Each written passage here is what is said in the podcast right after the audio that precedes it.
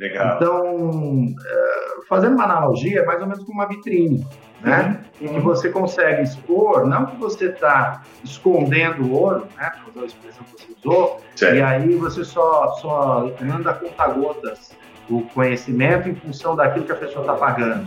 É, é, o contrário. Você oferece aquilo para a pessoa se sentir confortável para conversar com você.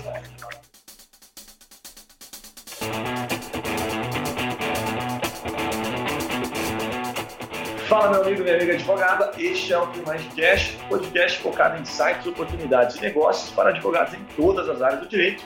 E hoje, como aquele compromisso que você já sabe que a gente tem com você, eu estou acompanhado de um cara aqui que é fera no mercado tributário, o cara manja muito. Eu vou daqui a pouco deixar ele vender o peixe dele, explicar um pouquinho. Mas o que eu já tenho para falar desse nosso convidado, estou falando com o Vinícius Terci. Ele é formado, graduado, para ser mais exato, tá? antes que ele puxe a minha orelha aqui, em Direito, Contabilidade e mestrado em Direito Tributário também pela USP.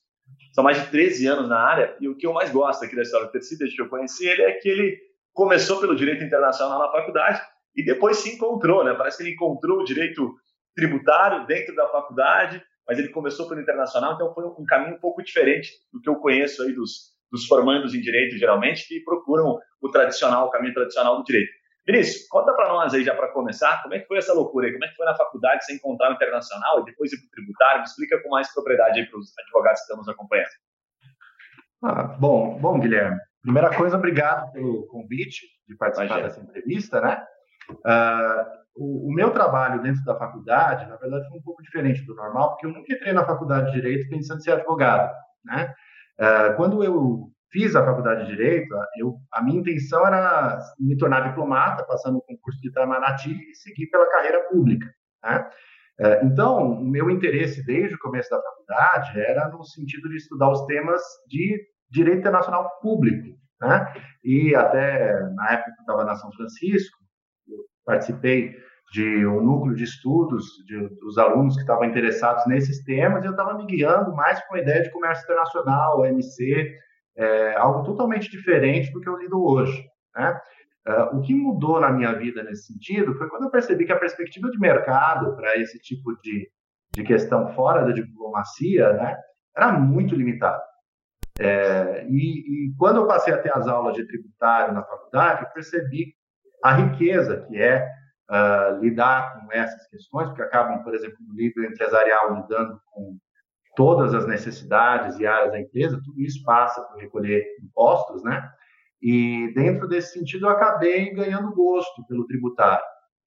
É, durante o, ainda no tempo da faculdade acabei estagiando nessa área e quando me tornei advogado eu fui para a parte de consultoria. É, dentro da consultoria, lidei com vários temas uh, internos, mas pouco a pouco fui também me guiando pelos temas de, de tributação internacional. Né?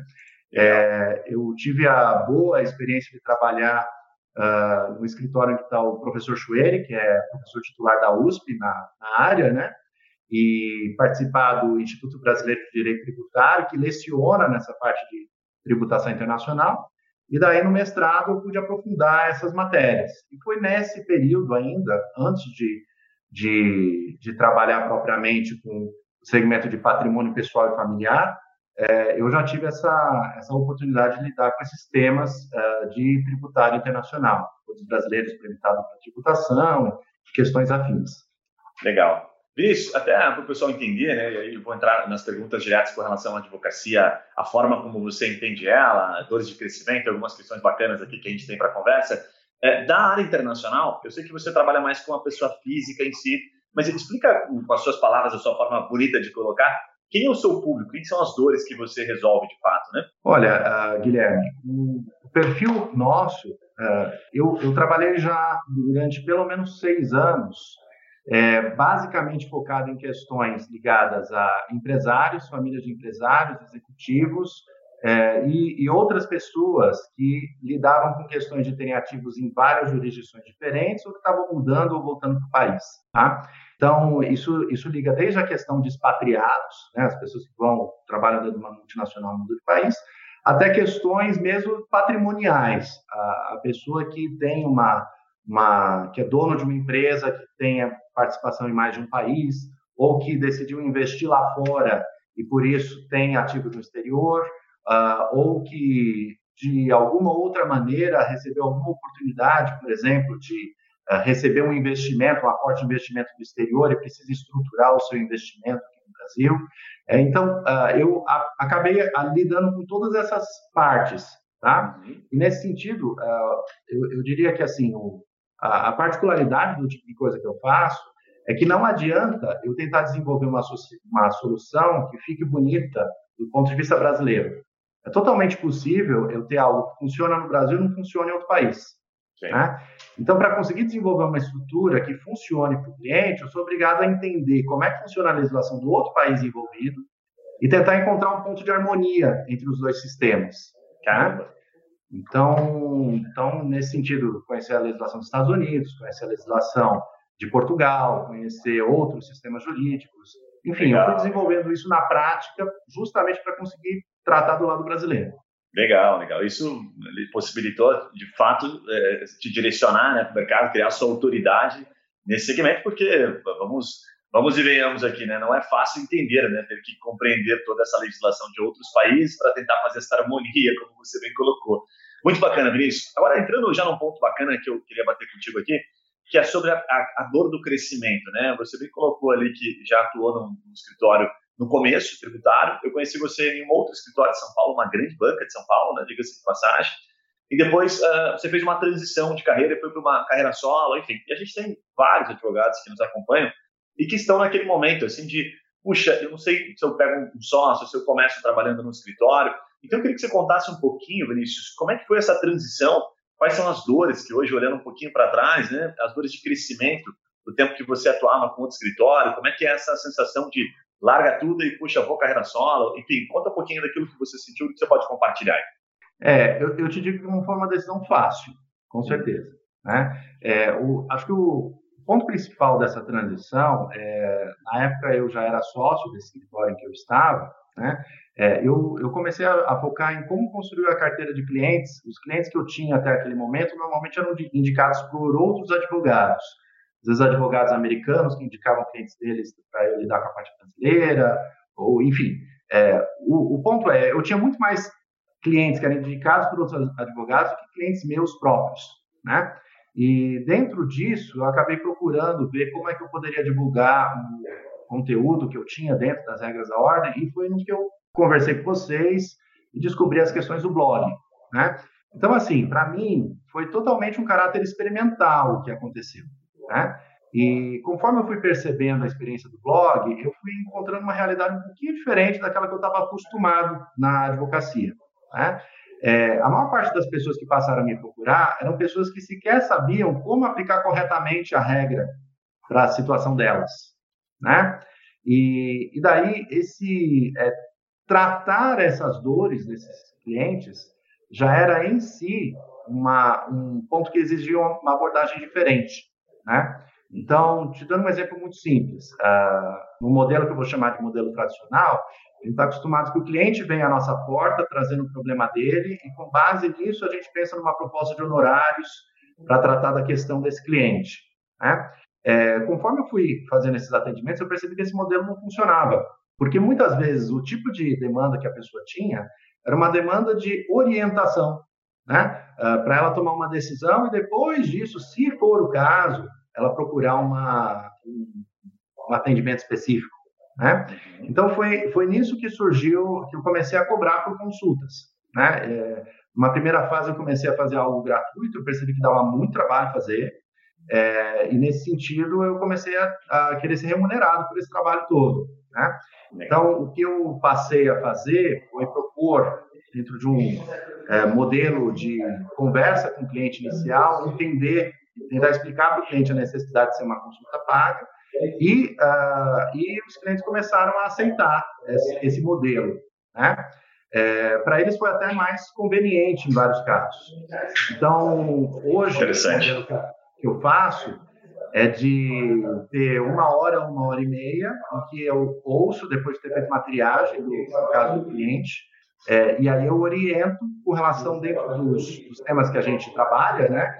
Eu oriento como que a legislação tributária trata do caso, como é que a parte cambial do Banco Central trata do caso, eventuais implicações penais, dependendo se, se a pessoa está numa situação irregular, qual seria a possível consequência. Né? Apesar do meu trabalho ser basicamente o tributário, a necessidade do cliente não é só o tributário.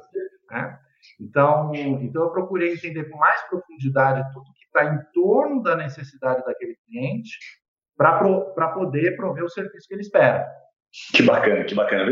Tem dois, dois pontos na tua fala aí que me chamaram a atenção, que uma é a validação, né? Você experimentou, então, enquanto você estava ali teoricamente seguro, né, numa posição, como vários advogados aí que estão trabalhando em escritórios e, e tem o desejo de seguir uma carreira solo, ou de se construir uma autoridade aí, então você experimentou e depois você experimentou, ainda de certa forma quebrou a cara no primeiro momento, né? Porque tentou um formato que o, o cliente não queria muito bem, que era vender até mesmo contencioso, resolver o problema, né?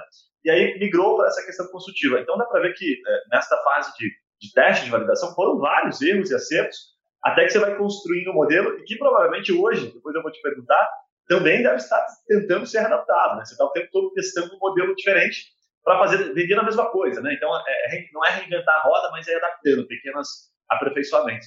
Muito bacana. E aí tem um ponto que você comentou ali, Vinícius, que é do, do blog.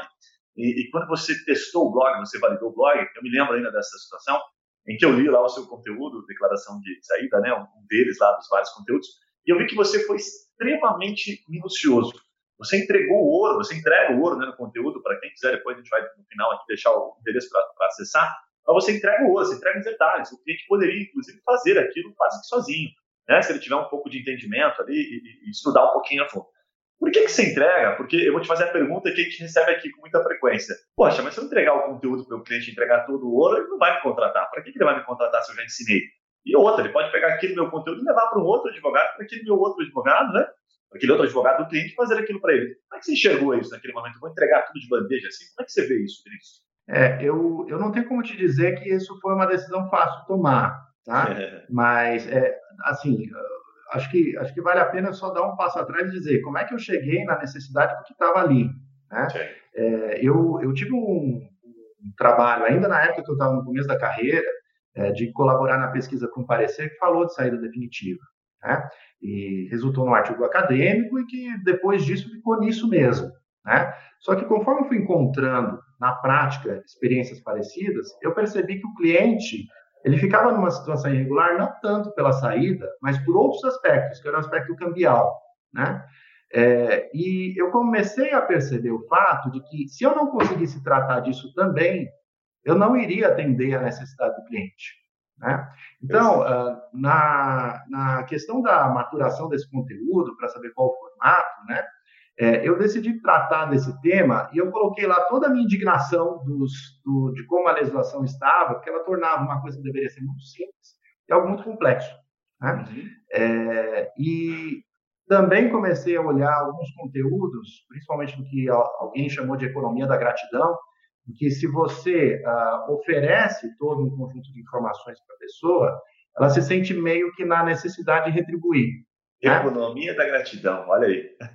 Muito bacana, não tinha ouvido esse termo ainda. É, e nesse de retribuir, nessa questão de reciprocidade, né, é, as pessoas que entram em contato são aquelas que estão dispostas a, a, obter um pouco mais daquilo, e nesse sentido estão mais dispostas a pagar por esse conteúdo, porque entendem que aquilo não foi fácil obter. Né? Então, então, normalmente, a pessoa que entra em contato com a gente, ela já tem mais ou menos o perfil de cliente que a gente quer. Né? Então, assim, é, se, se a pessoa ela se e, e, e, também a maior parte das pessoas que entram em contato com a gente acabam tendo mais ou menos aquela situação. Bom, eu li o seu conteúdo, eu gostei muito, foi a coisa mais simples que eu encontrei para explicar o meu problema, só que eu, eu descobri que eu sou um total leigo e não tenho condições de resolver isso sozinho. Você entende demais, né, Júlio? Né? é, basicamente isso. Então, então, assim, a, a, o feedback que eu recebo é sempre no sentido: olha, seu conteúdo é excelente, eu comecei a entender o problema e me senti confortável de entrar em contato. Legal. Então, é, fazendo uma analogia, é mais ou menos como uma vitrine, né? Uhum. Em que você consegue expor, não que você está escondendo o ouro, né? Para usar a expressão que você usou, certo. e aí você só, só manda conta-gotas o conhecimento em função daquilo que a pessoa está pagando. É, é, o contrário. Você oferece aquilo para a pessoa se sentir confortável para conversar com você. Muito bom, muito bom. Belíssima definição aqui. A vitrine também ajuda bastante na analogia, Vinícius, porque a gente percebe na prática que aqueles que convertem mais são os que entregam mais a cereja do bolo. Até porque, como é que a gente sabe que aquele advogado consultivo ele é tão bom se ele não me deixa consumir um pouquinho? Fica mais difícil, fica muito parecido, né? Com, com a média, né? E aí entrou na média, fechou, as coisas, o cara não consegue sentir, né? Um detalhe. Então, tem muito advogado que tem este medo, e a gente costuma dizer para ele: olha, a cereja do bolo, aquilo que realmente ninguém sabe, que você viveu aquilo, né, naquele processo, naquela causa, enfim, seja qual for a área de atuação, é o que faz a diferença, porque vai, a pessoa vai sentir que você se conectou com ela. E quanto mais específico, mais cirúrgico, melhor. Então, na, na economia, aí, na, na, na, forma como você colocou, na economia da gratidão, é, a gente teve um caso recente agora do Rafael, né, ele tem números também muito expressivos lá da Ingrácio, e que ele compartilhou que ele tem 5 milhões de acessos e praticamente, sei lá, 10% no máximo, 1% entra em contato com ele. Agora, divida, né, pega este número de 1% de 5 milhões, o número é muito grande. Então o cara está feliz da vida. Sabe, a, a, economia que ele tem ali, né, com base na economia da gratidão, é muito boa. O resultado, né, econômico dele é muito bacana. Então, guarda muita relação com o que você está trazendo muito inteligente e, e, e, e, grande, né?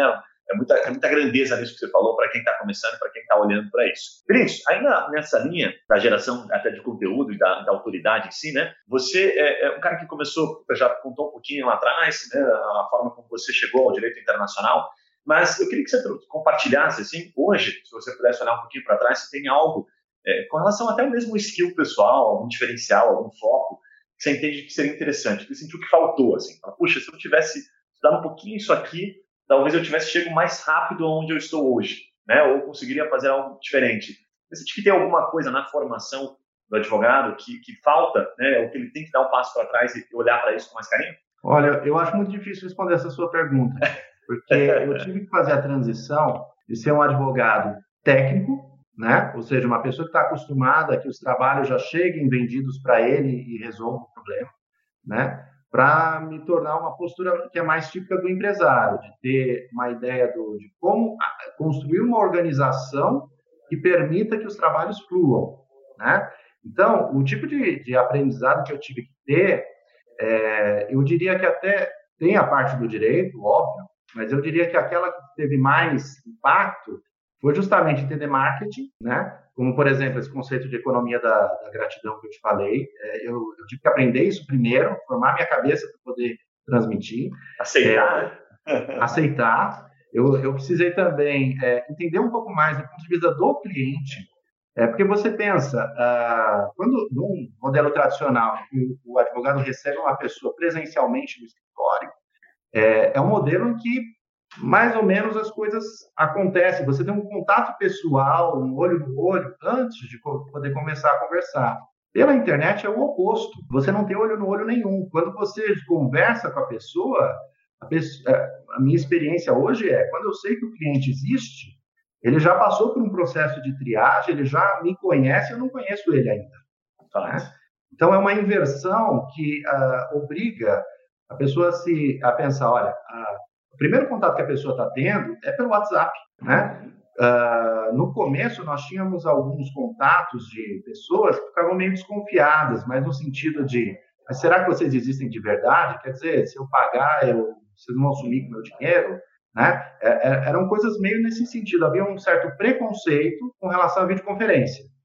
É, nesse sentido, por incrível que pareça, a pandemia acabou se tornando positiva, porque ela meio que quebrou isso. Né? as, pessoas, a, as pessoas tiveram, não tiveram outra escolha se não fazer videoconferência. Né? Então, para a gente, era o normal que a gente já estava acostumado a fazer há mais de ano.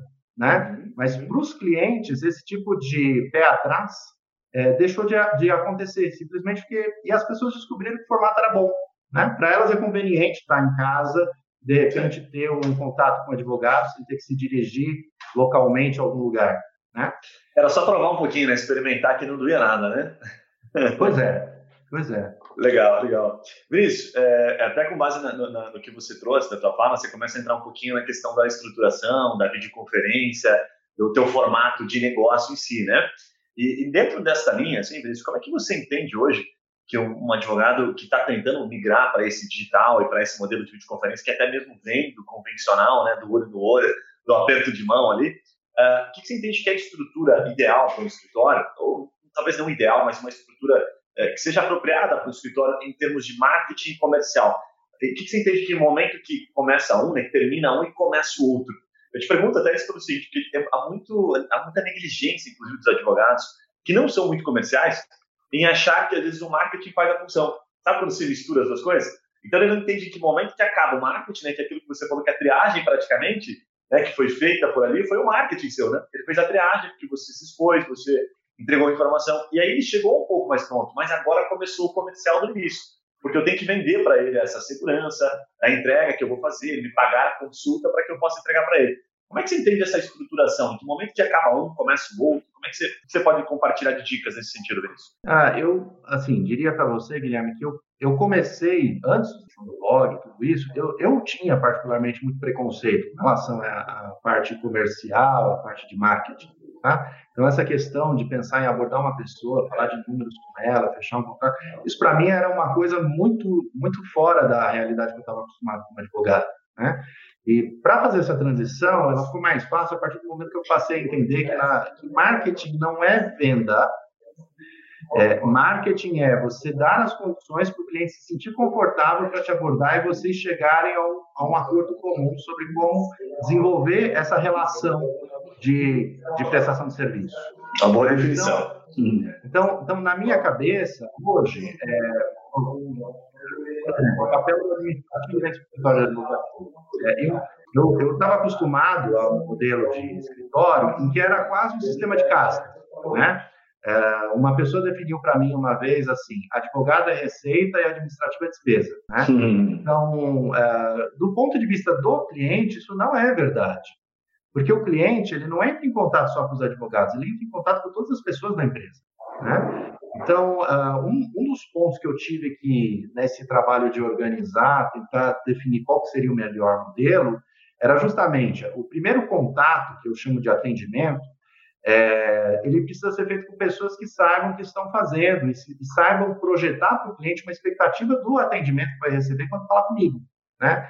Então, tem que ter um alinhamento de linguagem, de tratamento com o cliente, de empatia, é, mesmo nesse momento. Né? Então, hoje, o que a gente tem é, a gente organiza um script de primeiro atendimento que é organizado em função dessa reciprocidade com o cliente. De como abordar o cliente, deixá-lo confortável com relação a ser atendido pela internet, com relação a, a pagar pela consulta e, e, e, e saber que o que ele está conversando ali com aquela pessoa, que não é um advogado, não é um estagiário. Tá?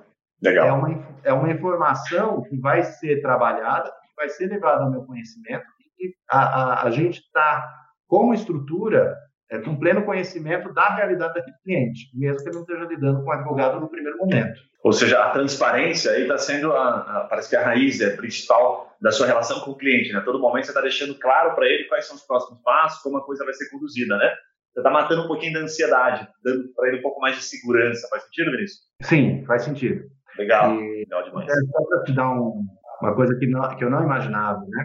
É, eu peguei um pouco disso, uh, inclusive, uh, eu não sei se você já ouviu falar do Robert McKee, ele foi o consultor uh, que já. ajudou ao Toy Story 2 não, não me procurar, né? Uhum. porque, basicamente, ele, ele tem um livro chamado Stories, em que ele ensina como fazer um roteiro de cinema, né? Uhum é, mais ou menos alguns conhecimentos foram ali foram utilizados para o script de atendimento com os clientes.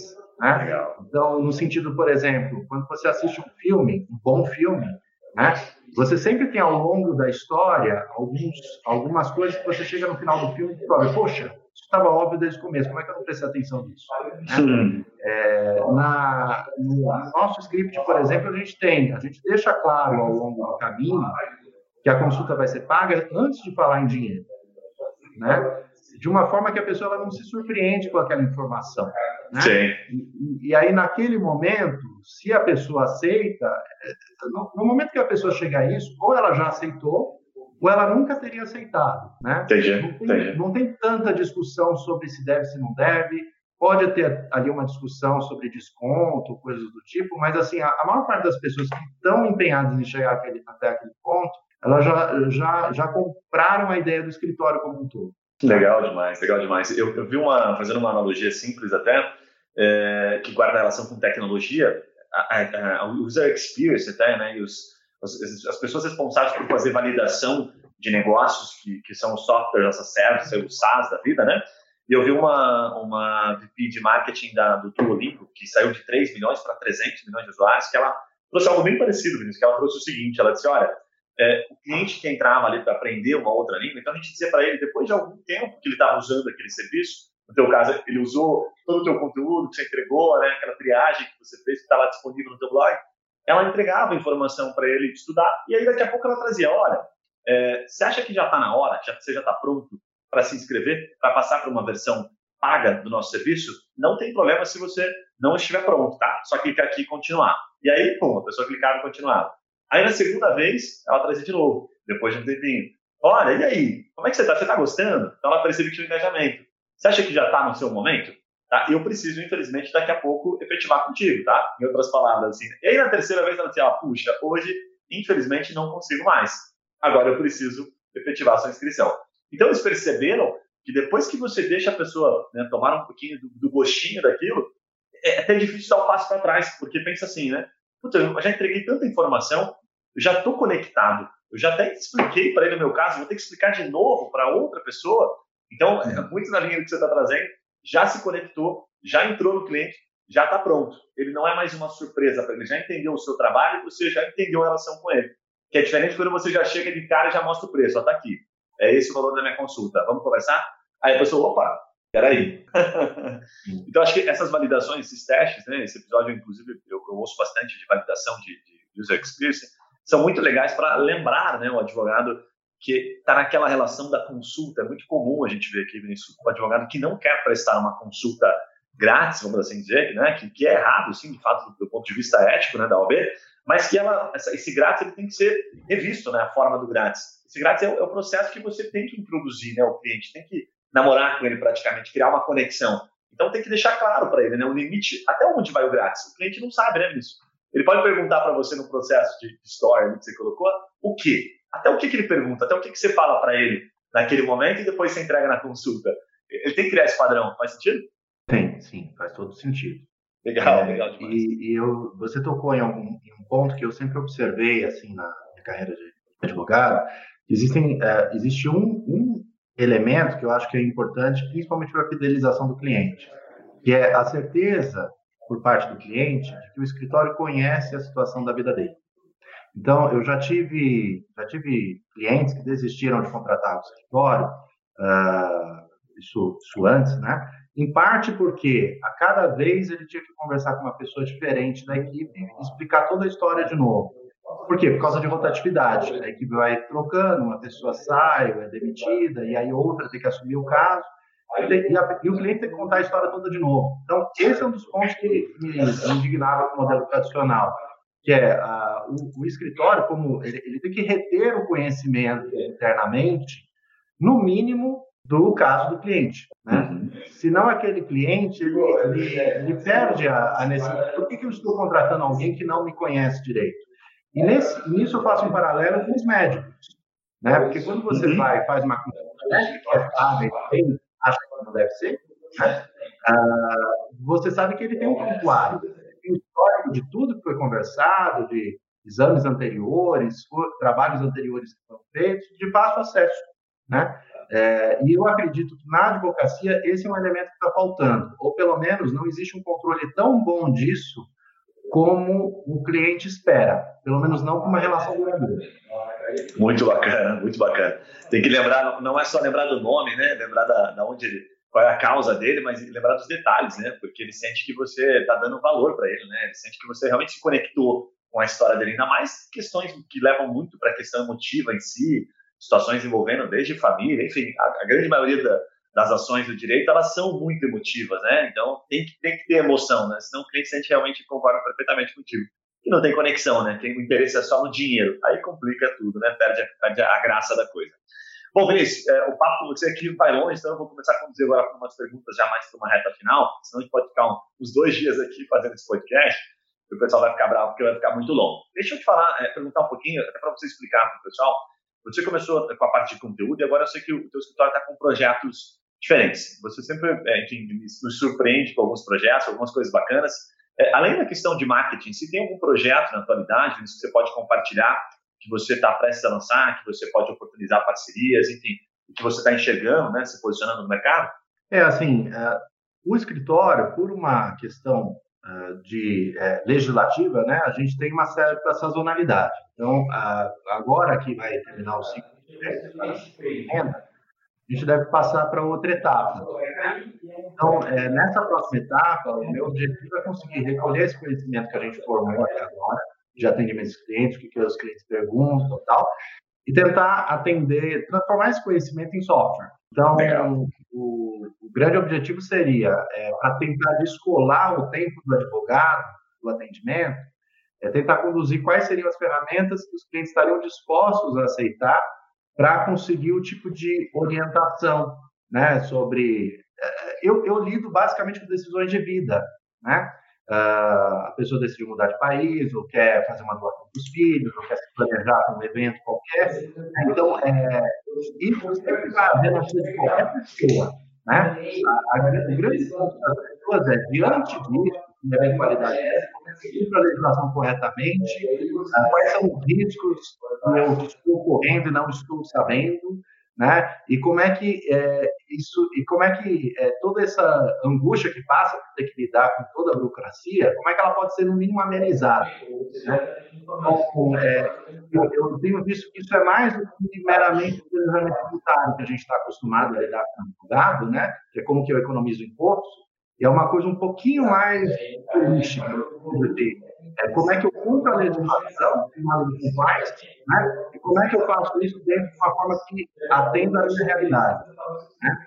Então, a, a, ideia básica aqui é para subir o próximo degrau da escada, é de pegar esse conhecimento, colocar numa ferramenta e possivelmente é, de criar uma plataforma que outros advogados possam prestar esse serviço também para seus próprios clientes. Né? Puxa, que bacana, que bacana. É como se você, é, é basicamente a inteligência artificial, né, simplificando aqui do direito, em que você usa a informação, que tem muita informação, muita resposta, que deve ser muito parecida, né, muito próxima sempre, né, dos problemas que eles são, de certa forma, alguns deles são comuns, né, Vinícius, me corrija depois se eu estiver errado. Então você vai tentar colocar isso de maneira sistematizada para que aquilo que você já viveu, que você sabe que funciona, você vai colocar aquilo como uma regra, né? Quase como um manual em que você pesquisa sobre algo e puta, vem uma resposta para você, mas não de forma tão robótica, né? Mais personalizada e que vai fazendo outras perguntas e aquilo vai afunilando até que aquele perfil daquela pessoa se parece com outro caso e aí você consegue tornar o, o processo, a resolução um pouco mais fácil. É, é mais ou menos dessa linha, simplificando? Sim. É, pensando numa ideia de 80-20, se, se você identifica corretamente a situação do cliente dentro de um padrão, você já tem 80% do caso resolvido. Legal. E os outros 20% é que são realmente de inteligência do advogado.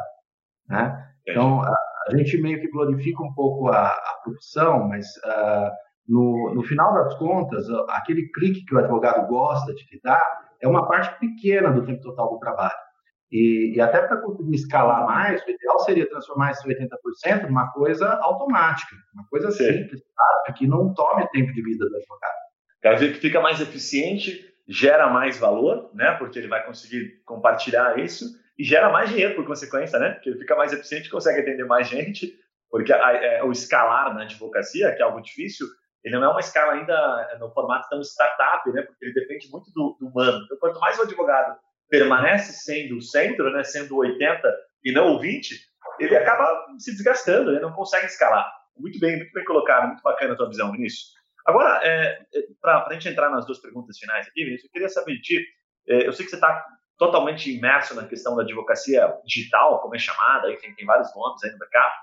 O que, que você compartilha das dores nessa, nesse formato né, de atuação? Porque a gente tem o formato tradicional, que você também viveu, de né, grandes estruturas, enfim. E agora a gente está vivendo um momento né, bem imerso em pandemia, abrindo um parênteses rápido, a gente tem contato com alguns é, profissionais da área, a gente está vendo muitos casos de escritórios que eram pequenos e estão, não estão voltando mais, não querem voltar, vão permanecer no digital, mas estão tendo que absorver né, aquilo que eles não tinham antes, então a falta do, do presencial e tal. O que, você vê de principal dor na escala? Se, é pessoa, se é a própria organização? Como é que você vê isso na advocacia digital? Olha, o que eu, o que eu vou te falar, na verdade, não é opinião minha, é de um é do Richard Sutkind, que já escreveu vários livros sobre o, a respeito, que me convenceu completamente. Tá? É, segundo ele, uh, o modelo tradicional de escritório ele está em decadência, né? Que é principalmente o modelo piramidal de estrutura do escritório, que você tem é, um número gigante de advogados júniores e de estagiários para fazer os 80% que eu falei, né? É, e que não tem nenhuma consideração nem com o pessoal do administrativo. A pirâmide, quando é pensada, é uma pirâmide de advogados. Né? O que ele fala é que essa pirâmide ela tende a se transformar num diamante. Quer dizer, essa base de pessoas que, na verdade, são só horas homens que estão executando o trabalho repetitivo, uma parte seria substituído por software, outra parte seria substituído por outsourcing, terceirização, né? E, e, aí, no final das contas, você passa a ter uma equipe que precisa ser mais sênior, né? Ou seja, tem que ter mais qualidade de entrega e que vai ser uma equipe menor, né? É, porque o cliente ele está mais disposto a pagar pelo tempo do sócio, mas não necessariamente pelo tempo de toda a estrutura. Sim, faz sentido. Ele não vê valor em toda a estrutura, né? Sim, é o que o, o Susskind chama de a pressão do, do mais por menos, né? Então, para você conseguir entregar mais por menos, isso tem que, isso necessariamente muda questões de contratação, né? E, e, e, é um modelo também que exige você ter uma rotatividade menor, até para reter o conhecimento dentro do escritório, né? Fato. Então, então é outro. É, é, eu, eu vejo que a gente está num momento de transição e que não vai ser fácil fora dentro do modelo tradicional dos próximos anos.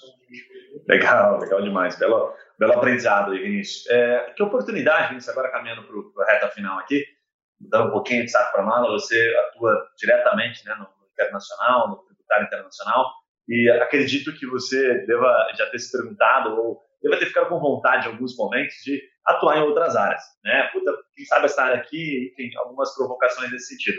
Que, que você, hoje, vendo essa situação que a gente está vendo, gravando esse episódio no dia 25 de junho, né? Então, bem imersos na pandemia, que você enxerga de oportunidade dentro do mercado jurídico que você poderia compartilhar, né? Coisas que não façam parte dos seus, das suas ações em si, que você vê que é muito mal assistido no mercado jurídico. Olha, é, eu, é, é, um pouco difícil de responder a sua pergunta, né? dado o fato que a gente está num momento de crise. Né? Então, assim, as oportunidades de negócio, elas, por estarmos em crise, são bem menores. Né? É, eu, eu penso que a gente tem aí algumas oportunidades, por exemplo, uh, em o fato de que nós temos mais tecnologias na advocacia do que a advocacia foi capaz de absorver até agora. Né? Eu acho que o que a gente está vivendo é só o começo.